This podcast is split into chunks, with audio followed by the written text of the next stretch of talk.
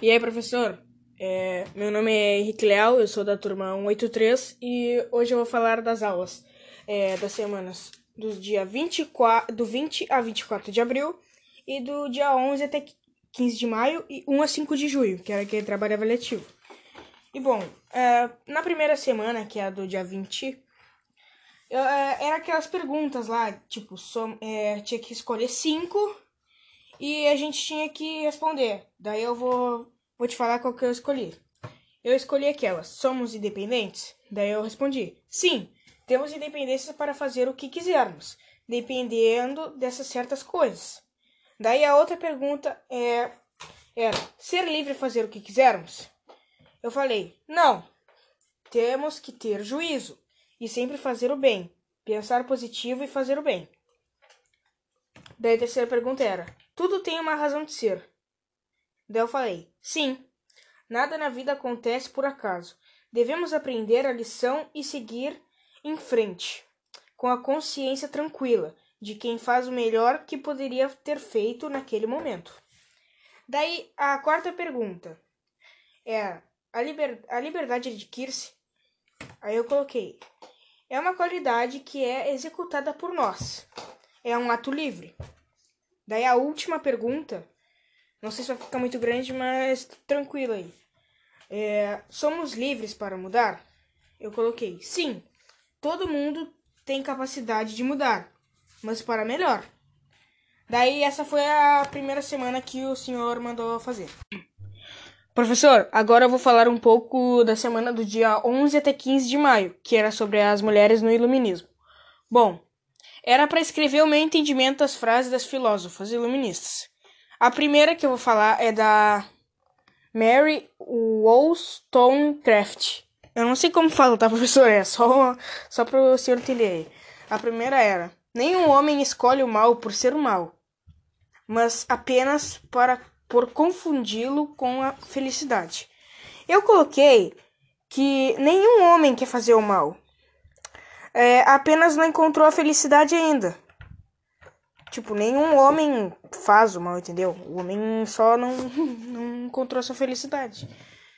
E a segunda é: eu não desejo que as mulheres tenham poder sobre os homens, mas sobre si mesma. Eu coloquei que ela não quer o poder para controlar os homens, mas ela quer que o, as mulheres tenham o poder entre si. Daí a outra era: as mulheres mais respeitosas são as mais oprimidas. Daí eu coloquei que as mulheres que têm maior respeito, que são mais respeitadas, que elas elas são as mais tristes. Daí a outra é: o direito divino dos maridos, assim como o direito divino dos reis, pode, espero, ser contestado sem perigo.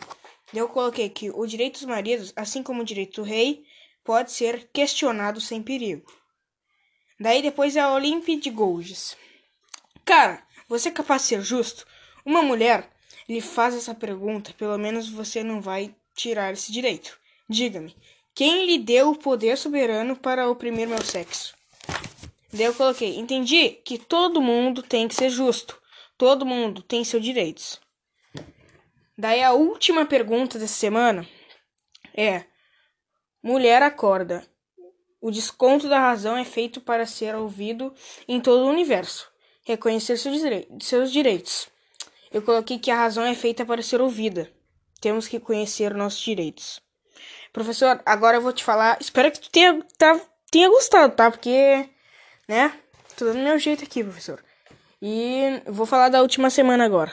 Saudade. Bom, voltei aqui, professor. Que eu espero, né, que seja aquele. Que, aquela aquela atividade que é, escreve um pequeno texto mostrando a relação entre o filme com as filósofas iluministas. Eu acho que essa semana, porque eu não anotei data, né? Meio que me esqueci. Daí tá, vou ler. Se não for, tu pode me cobrar lá, tá? Eu, eu faço de novo. Bom, hoje vou falar um pouco sobre o filme e as filósofas iluministas.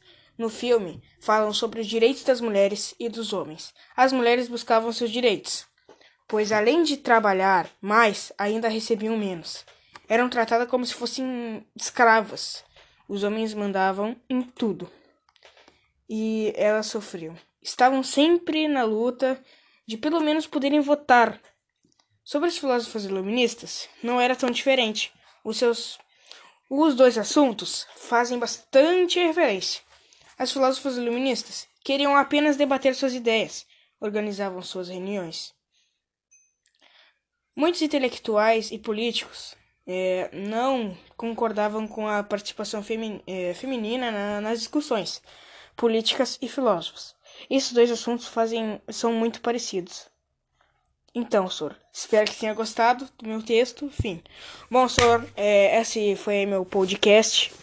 Muita saudade de, ti, né, das tuas aulas, né. Tamo junto, senhor.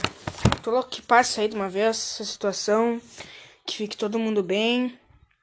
E, né, é isso. Saudade. Tamo junto, é nóis. Espero que tu goste.